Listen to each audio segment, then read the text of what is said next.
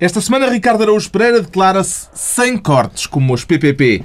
João Miguel Tavares sente-se crescido por causa do acordo sobre o crescimento e Pedro Mexia confessa-se em riste, depois de ter visto o quadro, entretanto vandalizado, que mostra a genitália do presidente sul-africano.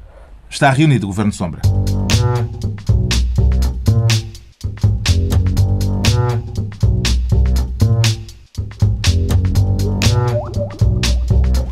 Viva, sejam bem-vindos no final de uma semana marcada pelo caso Relvas, assunto para mais daqui a pouco neste Governo Sombra, com os impressionáveis e impressionantes João Miguel Tavares, Ricardo Araújo Pereira e Pedro Mexia. O Pedro Mexia que esta semana fugiu da capital, anda a descentralizar, Pedro Mexia.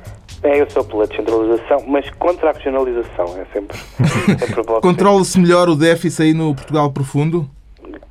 Controla-se melhor o stress, digamos que no Portugal profundo é, é mais difícil ser sei lá, pressionado por ministros. Temos então o Pedro Mexia pá, em tarefas. Tu não tens stress nenhum, pá. O Pedro Mexia em tarefas de descentralização. Vamos à distribuição de pastas. O Ricardo Araújo Pereira propõe-se ser esta semana Ministro das Metas, não está a pensar dedicar-se ao atletismo não, ou não. outro desporto não, mas que recorra não, mas a é- metas? É, é uma coisa também cansativa. Não é o atletismo, mas também desgasta mas, muito. Pelo que percebi, trata-se de metas orçamentais. Metas Isso é uma corrida de fundo ou de velocidade? É uma corrida, eu não sei de qual delas é, mas eh, de velocidade não é, porque pelos vistos não vai, não vai ser rápido. É aquela das barreiras, mas é aqueles É gajos que estão sempre a derrubar as barreiras. Sempre a derrubar as barreiras e até eu acho que o mais curioso nesta corrida é a sensação que dá é que as metas se vão movendo, vão avançando à medida que a gente vai chegando a elas, mas não é. A meta está quieta, nós é que estamos a correr para trás. E vem munido de é números para hum, tornar hum, palpável essa pasta. Não, isso não. Não vai? Mas, quer dizer, venho, venho por alto, sei por alto os números, que são os seguintes. O Governo prevê que o déficit e o desemprego vão... Atenção que ele está a citar de memória. É de memória. Isto é de memória. O Governo prevê que o valor do déficit e do desemprego vai ser um número. A OCDE, pelo contrário, prevê que esse número é muito maior. Ah, é este, este Isto é com rigor. essencial. Com rigor, sim, que caracteriza Com rigor que se impõe. Isto é o essencial. Hum. E, portanto, isto é, tem sido...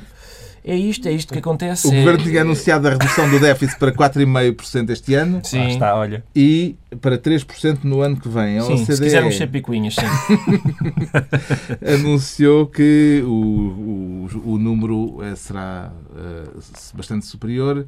E- Isso significa o quê? significa, ao que diz a OCDE, que vão ser precisas mais medidas de austeridade. Eu já tinha saudades de algumas. Hum, e, portanto, ainda bem, porque acho que estávamos já todos a viver à tripa forra. Ah, e é isto. Ah, isto contrasta um bocadinho com as declarações do Governo, designadamente, e cito, não vão ser necessárias mais medidas de austeridade, contrasta ligeiramente, e com as declarações do próprio Vítor Gaspar, que disse 2012 vai ser um ponto de viragem. E vai, só que é para trás. Entretanto, foram conhecidos também os números da execução orçamental e o déficit orçamental disparou de 414 milhões de euros em março para 1.740 milhões de euros em abril, ou seja, quadruplicou de um mês para o outro.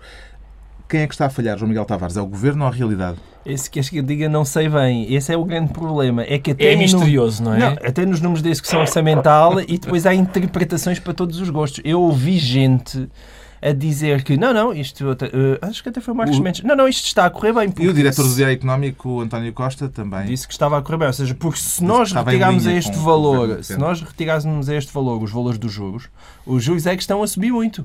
Por acaso parece que a despesa até está a, a- a diminuir um bocadinho. Mas eu desconfio-me que é assim, não, é, não é assim de grande consolo. Hum, estes os números juros podem- de qualquer maneira têm que ser pagos. E, Podem portanto, considerar-se parece- estes números desanimadores, Pedro Mexia? Este governo vai ser o governo mais simples de, de julgar da história da democracia e é pelos números. Daqui a, a três anos vamos olhar para esses números e o governo ou foi um governo que deu a volta a isto ou foi um governo que falhou estrondosamente. Portanto, tem essa vantagem. É esperar três anos. Tem, o quê? É esperar três anos? É esperar três anos, se, se ainda cá estivermos, não é? Enquanto país. Mas quer dizer, é, um, é o governo cuja, cujo balanço vai ser mais, mais evidente, porque é um governo que praticamente foi eleito só com, esta, com este dossiê. Claro que é um dossiê que abrange tudo, porque os números abrangem tudo, mas os, os indicadores até agora, enfim, eh, não, não, não, não são muito animadores. Daqui a três anos não é possível eh, discutir se quem tem a razão é o governo ou a realidade. Daqui a três anos vai ser, eh, e eu acho que se, se este governo falhar, eh, tendo em conta que o governo do Partido Alternativo falhou anteriormente, não sei para onde é que Portugal vai. Portanto, eu ainda, ainda tenho alguma, não, não vou dizer esperança, que é uma palavra que eu não uso, mas vou ter alguma, uh, ajudem-me. Expectativa. Expectativa é isso. Pronto, está entregue o Ministério das Metas ao Ricardo Araújo Pereira. Quanto ao João Miguel Tavares, escolhe esta semana ser Ministro do Tédio. E isso tutela-se, João Miguel Tavares. Desta O vez tem que tédio. se tutelar. Só hoje, só hoje, Carlos. Hoje tutelar. Tédio significa enfado, eh, aborrecimento, fastio. O que é que o enfada, aborrece e que lhe provoca fastio? Não é a mim que me enfada, pelos vistos, e enfada todas as pessoas em Portugal. E eu agora. Eu, eu- eu Estamos peço- todos enfadados. É, eu, eu- porque eu agora eu quero falar de José Sócrates, perdoem-me, senhores ouvintes. Eu, eu sinto que já tenho que fazer um disclaimer cada vez que falo de Sócrates, porque peço desculpa de estar a interromper. Atenção que José Sócrates prometeu pôr em tribunal todos aqueles que usarem o seu santo nome em vão. Atenção, Já a par dessa ameaça. Ele não disse usar, eu estava entre aspas, eu vi no jornal entrar, invocarem o meu Invocar. nome. Portanto, é mesmo uma ressonância bíblica, sim, sagrada, sim. Bom, e, e eu, e este fastio, não é? Que as pessoas têm, assim, é, pá, outra vez o Sócrates, parece que, ah, coitado de Sócrates, deixem o homem que já se foi embora. Mas a verdade é que está a decorrer um julgamento que só há para aí dois jornais a acompanhar em Portugal, porque os outros acham que é uma coisa insignificante, onde há in- senhores ingleses a acusarem em tribunal José Sócrates de ser corrupto e de ser o famoso Pinóquio. E Portugal assiste a isto com aquele ar de ah, tá bem, e então, o que é que há de novo? E, e isto a mim, eh, lá está, enfastia-me um bocadinho eh, o fastio em que se tornou José Sócrates, porque parece que as pessoas já dão com uma de caguito, que aquilo foi tudo uma grande trafalhice, então pronto, agora já corremos com ele. Mas de facto, enquanto nós eh, vivemos num país em que parece que não queremos que as pessoas respondam por aquilo que fazem e que vemos com desinteresse um ex-primeiro-ministro acusado de corrupção num tribunal e as pessoas todas encolherem os ombros, acho que não vamos muito longe. O que é que Desconfio eu. O que é que lhe ocorre dizer, Pedro Mexia, a respeito de um processo onde o principal visado, sessão após sessão, não estar sequer arrolado como testemunha? Mas eu, eu faço parte dos enfadados. Eh, poças. Fa- Faço parte dos enfadados, porque eh, a verdade é que a, a- a melhor coisa que aconteceu a, a- a José Sócrates foi ser suspeito não de um caso de irregularidade, mas para aí de 10. É isso. Eh, e elas anularam-se todas uma- umas às outras, na medida em Ah, que está. nenhuma, de- nenhuma delas chegou eh, muito longe. Eu posso ter as minhas convicções pessoais sobre algumas delas, nomeadamente sobre a, sobre a licenciatura, eh, mas são convicções pessoais que não, que não valem nada. Na verdade, José Sócrates não foi ainda eh, eh, objeto de nenhuma acusação e, portanto, é, é isso que causa um enfado, não é? Há uma, há uma Nenhuma condenação. há uma A acusação tem havido várias. Não, Ou acusação judicial. É. Não, acusação judicial. judicial. Sim, sim, acusação claro. judicial. Ou seja, há uma discrepância muito grande entre a quantidade de coisas que se dizem e a quantidade de processos concretos que existem. Eh, Como digo, eu, alguns deles, como leitor de jornais, li o que foi sendo publicado e diz isto é suspeito, com certeza, concedo isso. Mas, na verdade, a Justiça ainda não avançou ah, ah, significativamente em nenhum desses casos. E, portanto, eu espero, cá espero, para quando eles avançarem, e, portanto, agora, não, nessa, essa, essa obsessão com José Sócrates eu não tive quando ele era Primeiro-Ministro e não tenho agora. Acho, acho, acho uma coisa um bocadinho doente. Mas qual a opção? A opção não é que Sócrates é muitas vezes com o sistema judicial, porque é como com- estava a dizer o Carlos, quer dizer, como é que é possível que se haja quase uma, uma sombra a pagar sobre aquele julgamento e ele nem como testemunha tenha sido ouvido e os procuradores disseram que lhe iam fazer perguntas e não lhes deixaram? Ou seja, isso é que é sintomático do estado em que se encontra a Ah, justiça tá bem, de portuguesa, a questão é essa. De acordo, de acordo, de acordo. Não, mas estavas a falar da opinião pública. Certo. Estavas a falar da opinião pública. Eu, eu, eh, quanto, a, quanto ao facto de a justiça não o arrolar como, como coisa nenhuma, eh, esse é um ponto. Agora, de facto, para a opinião pública, esse enfado é normal. É normal porque há uma grande, há uma grande, há uma grande eh, discrepância entre, entre as nozes e as vozes, não é? Entre a quant- quantidade de coisas que se diz, que se acusa, que se sugere, e depois a realidade processual concreta, que é que nenhuma ou quase nenhuma. É, é normal que isso cause algum enfado, digo eu. Gostou de saber quem era o Pinóquio, Ricardo Araújo Pereira? Gostei, gostei porque eu tenho interesse em, em- em histórias para a infância e a juventude. E, e- e gostei porquê? Porque já estava identificado o Pateta, que é o sistema judicial, não é? E agora identificou-se o Pinóquio. Alegadamente. Foi o Sr. Alan Smith que disse. Há um senhor, portanto, há um senhor em tribunal. Isto é, um- é um- consubstancia mais um caso em que Portugal é fértil, que é um caso que se pode designar como ligeiramente gravíssimo. Que é grave, por um lado é gravíssimo, não é? porque é um ex-primeiro-ministro de Portugal que está a ser acusado de ter recebido dinheiro para aprovar um determinado, um determinado, um determinado projeto. Por outro lado, é ligeiramente, porque ninguém, ninguém liga muito. Mas, pá, é- qual é o problema? É preciso fazer Já pela vida, Está, tal, hoje não, ninguém nem sequer vai ser chamado para depor. É isto. Pronto. Temos, portanto, o entediado João Miguel Tavares como Ministro do Tédio e vamos ter um Ministro da Língua Estrangeira, o Pedro Mexia, que está ao telefone. Agora já se pode revelar, a partir de Baucau, e quer falar da língua portuguesa, não é assim, Pedro É, Mexia? é mais, é mais assim quem vai para Liquiçá, é mais, é, é- é mais para aí. Quero, quero, Não está em Baucau. Pensei que se tinha infiltrado no porão da comitiva presidencial. Bem, para tu te infiltrares no porão não é fácil. Como os gatos, obrigado, Carlos. Não, mas não é fácil. Não, Tu não passavas despercebido num porão. Obrigadíssimo. o que é que isso quer dizer? Eh, mas, eh, não, eu quero falar... Quer falar da língua portuguesa, por causa do discurso do novo presidente timorense, que considera que o português tem de passar a ser ensinado em Timor como língua estrangeira. Sim, também, mas não só. Mas eh, que é, em, em parte porque de facto foi este o novo, o novo presidente eh, de Timor, que em timorense se chama Taur Matarruac, mas que se chama José Manuel Vasconcelos, acho eu, acho que é o nome dele, ehm, fez uma, uma, enfim, uma, uma, uma defesa da, da língua portuguesa como língua como língua oficial de Timor-Leste, coisa que não é nada evidente, nem em termos culturais, nem económicos, nem nada, ou seja, é muito contestável e é muito contestado e até eh, o, o número de pessoas, sobretudo novas, que fala português é relativamente eh, diminuto.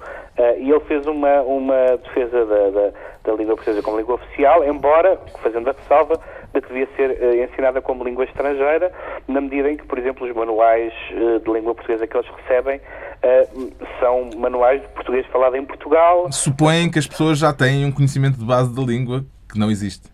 Uh, não, mas, mas quer dizer, existe inf- informalmente, ou seja, o que ele diz é que as pessoas que não falam português, na- na- e, o, e o Ramos Horta também disse isso esta semana, um, as pessoas que não falam português, na verdade, percebem uma- um número grande de palavras portuguesas, há uma série de palavras que, que são uh, teoricamente consideradas tétum, mas, mas que na verdade são palavras uh, portuguesas que foram transformadas. E portanto o português está lá. E foi interessante ver alguém, não há nenhuma grande vantagem, digamos, civilizacional evidente em escolher a língua portuguesa por oposição a, nomeadamente a outras línguas mais fortes. Um, e e- foi, foi, foi interessante ver, ver essa, essa, essa defesa. Ao mesmo tempo que, não tem nada a ver, mas tem, que o- o- os alunos, a Associação de Estudantes do Instituto Superior Técnico, eh, grande, grande transição, eu sei, eh, fizeram hum, uma. De- declararam o seu, a sua oposição ao acordo ortográfico. E eu gosto de ver as pessoas, querem, quer na querem na Europa, quer na Oceania, gosto de ver pessoas de- em defesa da, da língua portuguesa e sobretudo Epá, mas eu, eu estive no técnico, sabes? Eu, epá, eu o que eu vi naqueles quadros de Ardósia não era nenhuma defesa não, da língua espera, não, mas portuguesa. quer dizer, a, gente está a gente está habituado a, que, a, que- a que, a- pensar nas associações de estudantes como promotoras das, das enfim, bebedeiras e da, e da, e da canção A Mulher Gorda. Da queima das fitas. a mulher gorda a mim não me convém, não é? Eh, e, é e, é, e é interessante eh, que, que haja uma associação de estudantes em defesa da língua, sobretudo porque parece haver em Portugal, e há pessoas muito espantadas, parece haver, começar a haver aquilo que se chama uma vaga de fundo contra o acordo ortográfico. Isto apesar de haver pessoas, pessoas, que não vou nomear, que acham igual escrever sobre o acordo ou sobre o novo ortográfico.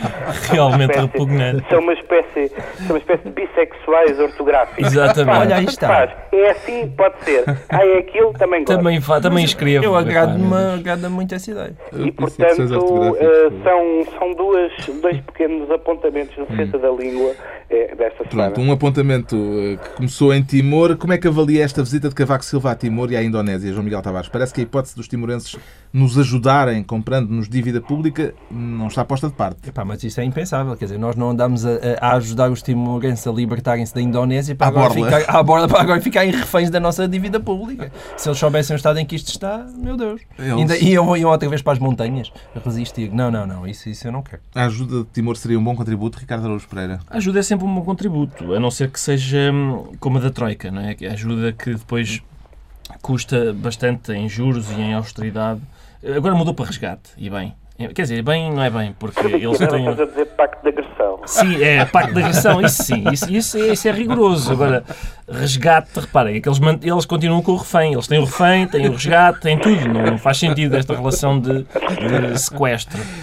Agora, eh, eu vi, eh, se a ajuda de Timor é bem-vinda. Eu, eu li no jornal Cavaco Silva emocionado e impressionado com a pobreza que viu em Timor. Se Timor, que é um, pelos vistos é o país que, que- cuja pobreza emociona o nosso presidente, se dispõe a ajudar-nos, alguma coisa está mal. Alguma coisa está O mal. Pedro Mexia é então, por esta semana, Ministro da Língua Estrangeira e estão entregues as pastas ministeriais. Daqui a pouco o Ministro Relvas e o Público e vamos acelerar isto Sim, que é para para irmos chegar para bife. ao bife de lombo. Antes ainda, o João Miguel Tavares sente-se crescido. Quer pormenorizar, João Miguel Tavares? Às vezes acontece-me. Geralmente não me sinto assim, mas desta vez sinto-me porquê? Por causa Já da são famosa... efeitos do entendimento entre PS e PS e maioria. PSD que fizeram uma adenda para o crescimento. Eu já tentei saber o que é que a adenda para o crescimento é e ainda não consegui saber porque ninguém explica. Mas, mas eu não perdi a esperança. Eu acho é, é que é giro, porque parece que nós estávamos numa altura que ninguém queria crescer, ninguém queria ser mais rico. Não, não queríamos, queríamos estarmos todos aqui a sofrer. E agora, de repente, seguro e o Sr. Holanda lembrava-se: epá, então e se a gente fôssemos todos crescer? E pronto, fomos todos crescer, é tão giro. E podia, tam- também pode haver uma adenda para sermos mais política, não é? Ah, não, não, não se chama política. Era bom que fosse política. Parece que existe alguma forma milagrosa de pôr as pessoas a crescer neste momento. A verdade é que não é, é que não há. Lamento imenso, não há. E portanto, mais uma vez, nós todos, a Europa, Portugal, vamos todos estar entretidos à volta de uma adenda para o crescimento. Devem ser umas palavras muito bonitas, mas que na verdade significam uma única coisa que é nós gostamos imenso que nos mintam. Mintam-nos, por favor, porque nós estamos a precisar. Acredita nos efeitos terapêuticos da adenda socialista, Ricardo Araújo Pereira? Da da socialista, não, eu, eu não concordo com, a- com as inevitabilidades de João Miguel Tavares. Eu Pois. continuo a achar E da que. vida. É como a é, gravidade e o facto de nós É envelhecemos e morremos. Eu continuo a achar que quando a gente vai votar há ali várias opções, não é só uma. isso- Habitualmente havia, mas É, entretanto agora, deixou de haver. deixou de haver. Mas eh, eu acho que esta adenda eh, do socialista é uma espécie de. Eu, eu gosto disto do PS estar convencido que está a participar. Eles não são um partido que está de fora. Não, não, eles estão a participar. E é como aquelas. É exatamente igual. E vocês vão apreciar este símil. ahm, é exatamente igual àqueles, aquelas crianças a quem o pai dá um volante de plástico para eles irem no, no carro e eles estão, estão a conduzir, mas No não, não, não, é o papá. O papá é que está a mexer no volante a sério. Tu estás com o de plástico e é isso que o seguro está a fazer. Eu concordo contigo. O seguro está a operar o de plástico. E quem é o apita, papá? Às vezes até apita, aquela buzininha que tem. Mas não, é o papá que está. É o quem? Passo Coelho é que está a mexer. Não, quer dizer, se calhar. Não é o Passo Coelho está ao colo. O Passo Coelho está ao colo. Para chegar aos pedais está ao colo da. Senhora Merkel. Exato. A Senhora Merkel é que está a conduzir. Conduzir. E o José Seguro está ao lado a carregar na buzina. Tá, Concordo. tá, eu acho que ele está atrás, naquela cadeirinha dos pequeninos, com, com a ventosa do volante colada ao, ao, E o ao François Hollande? Não, não está neste veículo, Não. Ele vem no outro veículo.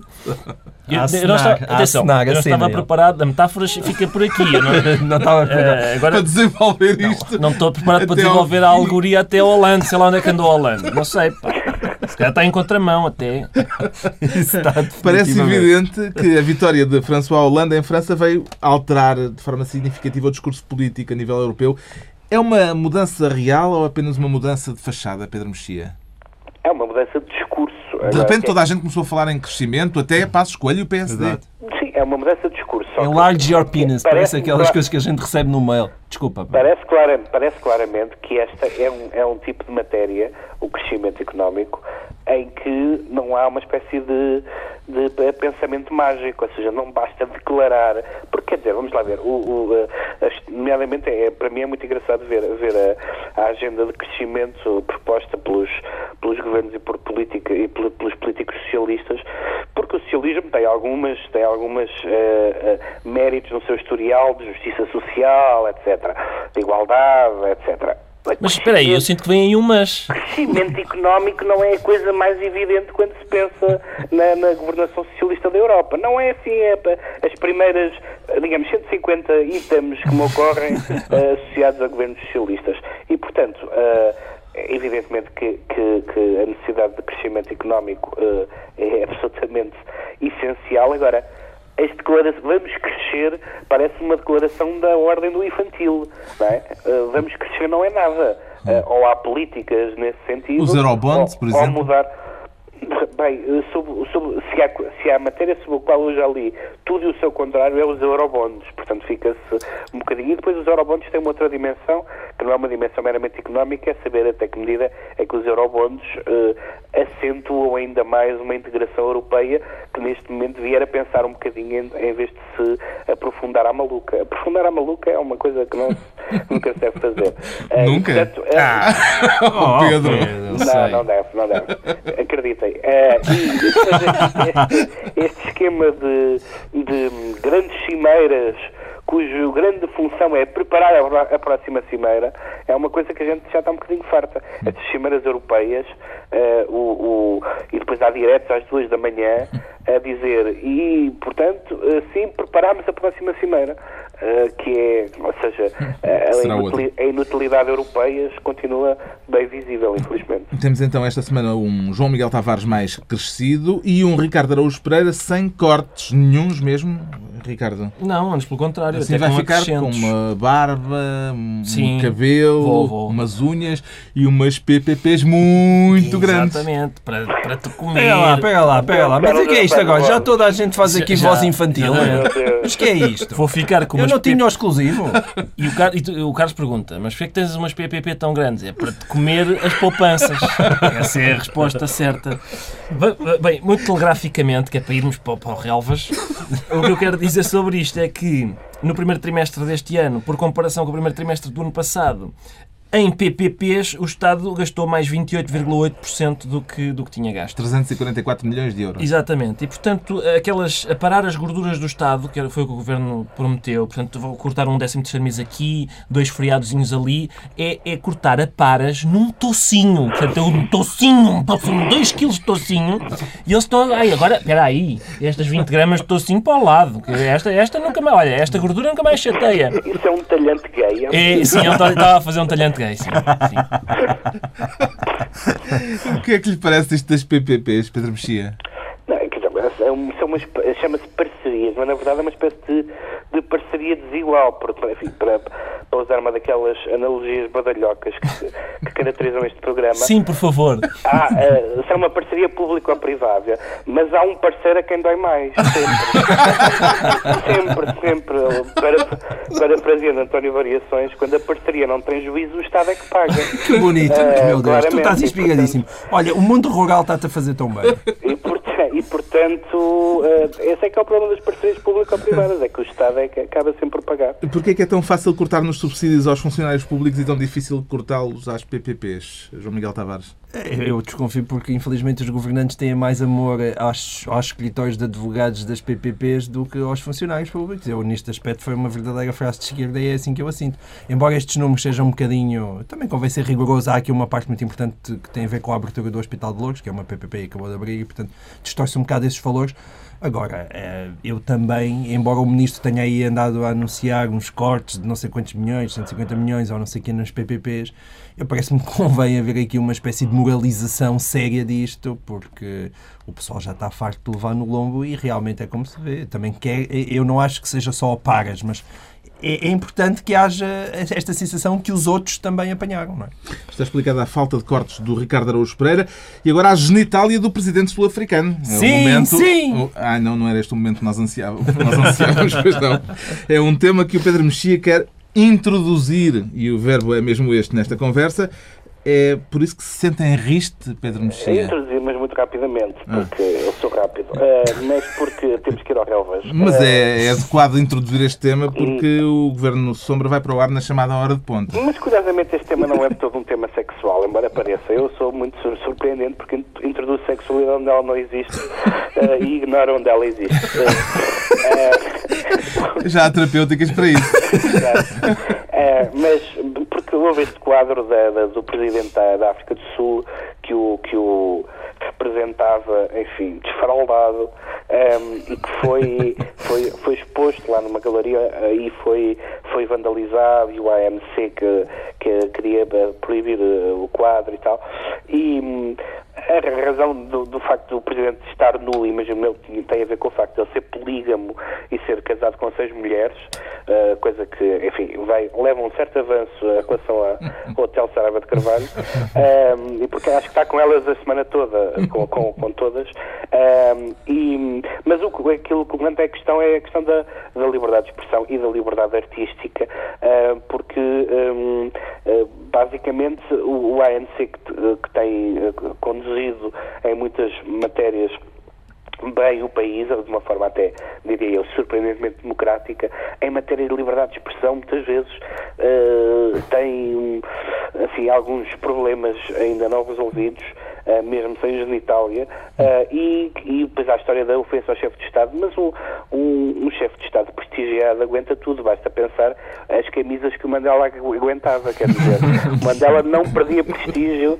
apesar da sua indumentária, e, portanto, não é o pirilau do Presidente que vai fazer mal ao, seu prestígio internacional. Apreciar arte contemporânea, Ricardo Araújo Pereira? Aprecio aquela que percebo, aquela porcentagem reduzida que eu consigo perceber, sim, aprecio e, e este, acho que este caso é uma lição para, para os nossos artistas, para Paula Rego, para, para Júlio Pomar, que representaram respectivamente Jorge Sampaio e, e, e Mário, Mário Soares, Soares, em retratos muito incompletos, de forma absolutamente desgenitalizada. E, portanto, pode ser que isto faça escola no futuro. Fica, fica o recado. Agora, não sei quem é que vai retratar Cavaco Silva, mas mas olha, seria muito interessante.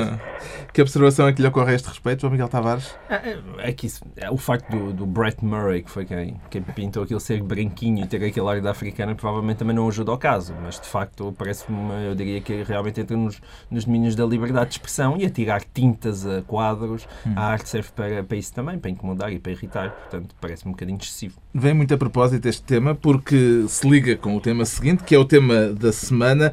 Uh, a semana política foi dominada pelo chamado caso Relvas. O Jornal Público diz que o ministro não gostou das perguntas de uma jornalista e que ameaçou revelar na internet informações sobre a vida privada dessa jornalista. O ministro desmente e foi dizer à ERC que ele é que se sentiu pressionado por lhe ter sido dado um prazo muito curto, 32 minutos, para responder às perguntas do público.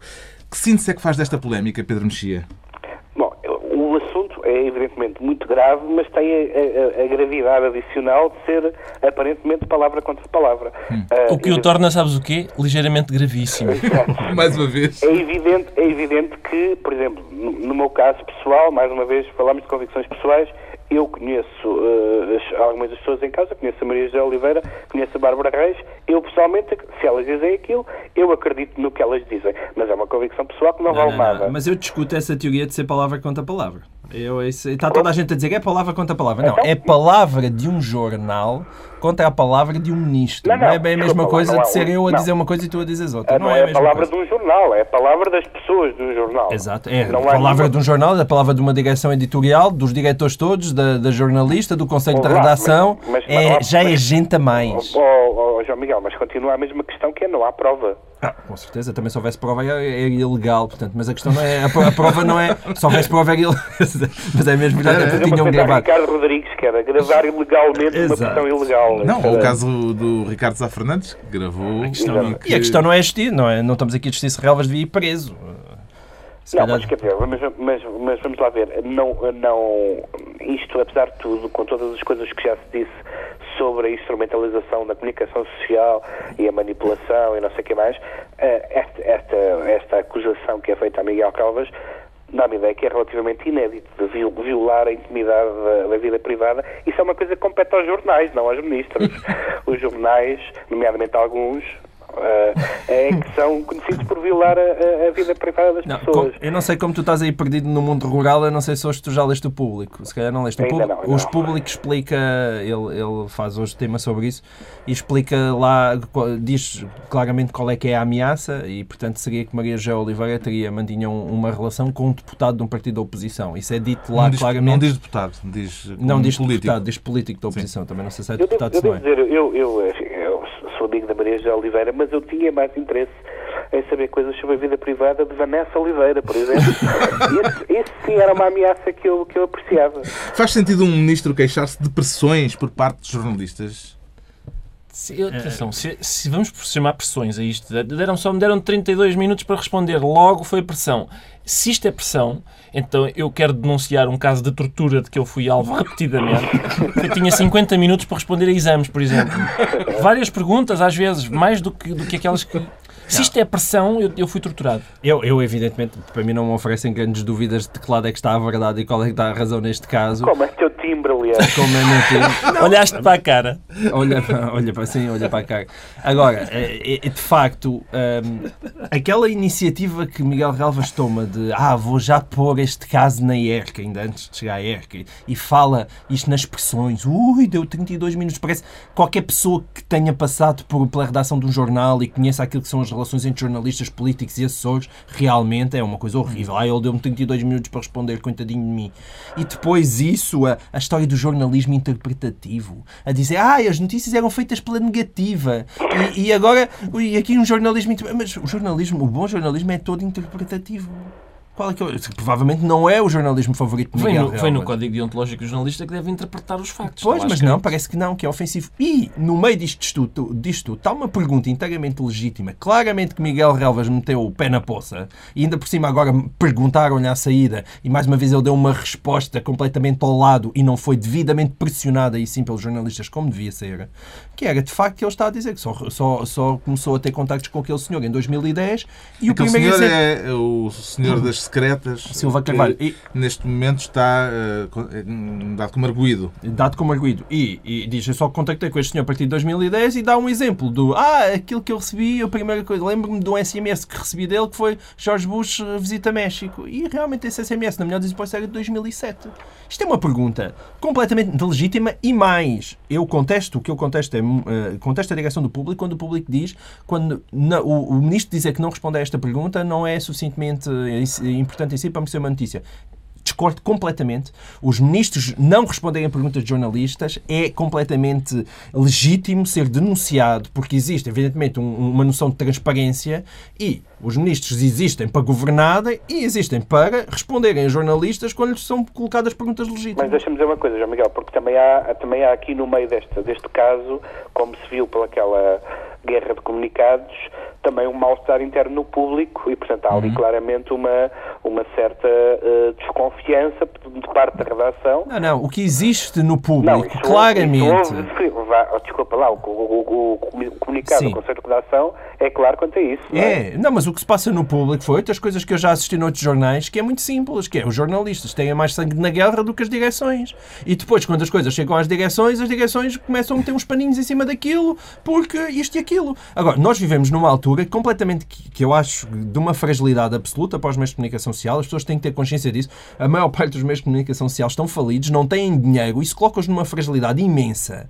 E ter estas coisas de um ministro que tem hoje em dia um poder, este governo tem um poder que provavelmente nem o governo Sócrates jamais teve, um poder sobre a banca, um poder sobre tudo, porque basicamente é, é eles que estão em cima também do pote do dinheiro. E, e então, quando isto se junta a uma fragilidade imensa da comunicação social, nós estamos numa altura de imensa fragilidade. Vir, vir eh, Miguel Revas fazer o, o papel de coitadinho, que ele é deprimente. Isto aconteceu há sete dias e há sete dias que o senhor devia ter ido para da rua se nós vivemos num país com uma cultura democrática mínima. Miguel Relvas foi deixando cair sucessivamente as diversas barricadas deste caso, as acusações que lhe foram feitas. Eh, começou por desmentir tudo por atacado e agora a última versão é de já só dizer que eh, não admitir hum, a situação relativa à revelação de dados da vida pessoal Certo. de, Não, da jornalista agora pode vir argumentar que saber que é alguém que tem uma relação com outra pessoa que isso não faz parte da vida privada. Pode dizer faz parte da vida pessoal, mas não da vida privada. E podemos ter mais uma vez, eu já estou a ver. Ele vai dizer, não, isto não é vida privada, é vida pessoal. Uma coisa é vida pessoal, outra coisa é vida privada. E- era engraçado. Mas isto é a quarta, atenção, isto é a quarta de Miguel Relvas. Temos que Sim. Uh, Mário Crespo correspondente em Washington, a Constituição da Nova IERC, uh, Rosa Rosa Mendes. É uma coisa que a gente devia falar. Rosa Mendes e agora Viram isto, a a- quarta. quarta Mas por acaso, viram a t-shirt do Mário Crespo sobre este caso? Eu vi. Eu também ontem- não. Não, Também não, não mas eu, não, não, mas eu vi Ah, ontem à noite. Foi? Ontem à noite, na SIC Notícias, eu de- não tinha t-shirt, mas ouvi Mário Crespo a camisola. perguntar, a perguntar. Mário Crespo a perguntar extraordinariamente, estes casos só começaram a acontecer quando Miguel Raves disse que ia privatizar a RTP. Eu vi Mário Crespo a fazer esta pergunta. Mas olha, E- e, atenção, portanto, as- há pessoas que estão aqui a dizer que não, que não vai haver nenhuma deliberação relevante da, da ERC sobre este caso, mas, mas eu queria chamar a atenção para que houve imediatamente, mal, mal eh, Exatamente. Miguel Galvas chegou à ERC, Carlos Magno disse, bela gravata. Logo aí, Uma deliberação... é um parecer. Eu acho que é só um logo, parecer. Liminar. Não, Não e é três ainda pancadinhas nas costas. Foi, foi à procura do senhor, do, do senhor. É uma coisa que fica bem a um órgão regulador. É assim parecido como um juiz vir apanhar alguém que vai depor à porta do tribunal e dizer: Ó senhor, venha cá depor e tal. Isso É- é, vai é constar do relatório final?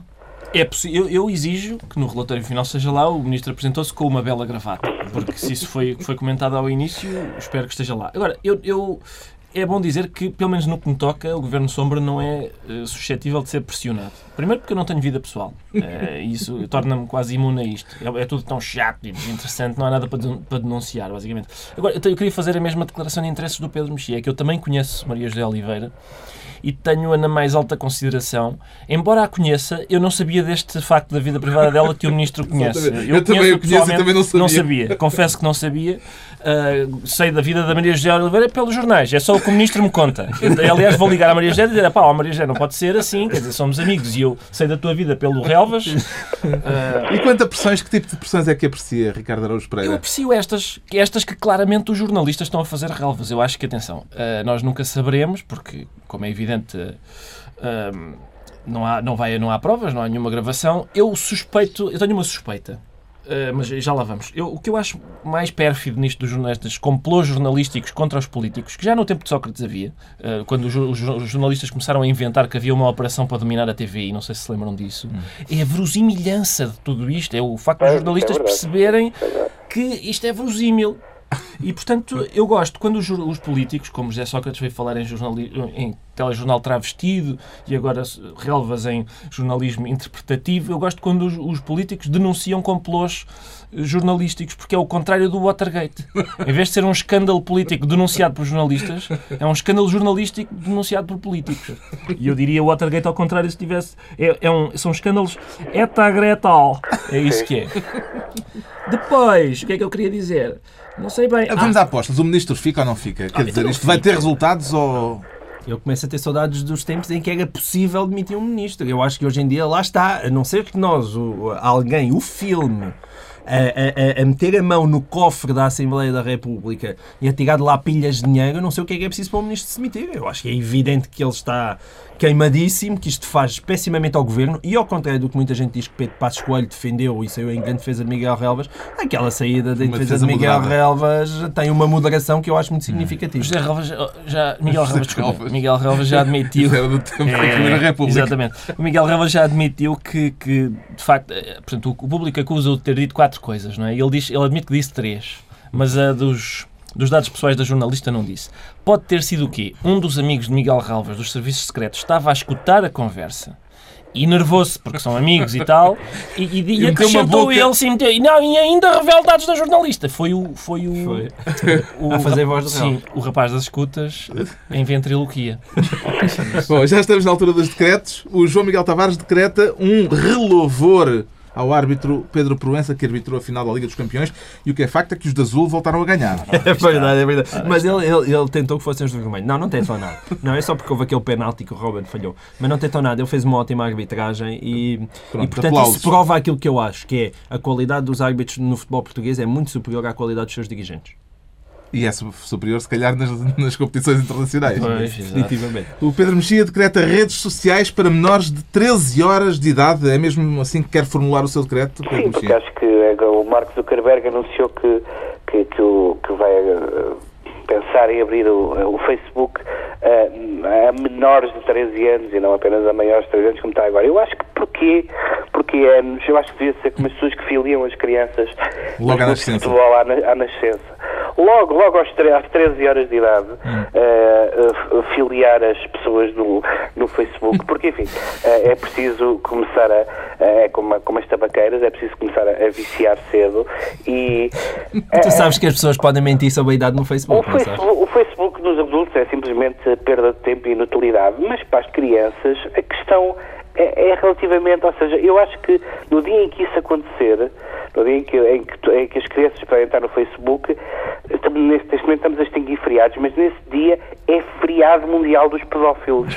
Vai ser uma espécie de, de festa mundial da pedofilia, todas as crianças ao acesso de um clique. Parabéns, senhores Zuckerberg. Finalmente, o Ricardo Araújo Pereira decreta que os tribunais continuem a impedir que se denunciem ilegalidades. Sim, porque quanto mais os tribunais impedirem a, a- a- a denúncia de ilegalidades, menos trabalham e, portanto, têm, dão vazão aos processos que já lá têm. O que aconteceu foi que num blog, salvo erro dos precários inflexíveis, várias pessoas começaram a queixar-se e a denunciar até algumas irregularidades praticadas por certas empresas. Ah, As empresas queixaram-se ao tribunal e o tribunal decretou que, que os, os comentários fossem apagados. Porquê? Por ter investigado e ter descoberto que aquelas irregularidades não, Não. existiam? Não! Só porque isso estava a- a magoar as empresas, estava a aleijar as empresazinhas. Então, Corta nada de denúncias. corta. Está concluída mais uma reunião semanal, dois a oito dias à hora do costume, no lugar habitual, novo Governo de Sombra, João Miguel Tavares, Ricardo Araújo Pereira e o Pedro Mexia, talvez já aqui connosco, talvez, Talvez, talvez. Mas, mas sabes que enquanto estávamos a gravar há notícias sobre o caso Calvas, portanto para a semana vai ser interessante. Oh, meu Deus. Estás a falar sério? Adjunto de Miguel Galvas demitiu-se. Ah, ora aí está. Adjunto? Portanto, lá está, Adelino Cunha. Portanto, teremos programa para a semana, certamente. Vamos ter, vamos ter. Se calhar podemos fazer um especial aí durante a Exato, semana. Exatamente. Boa semana. É Obrigado, bom um sinal. abraço.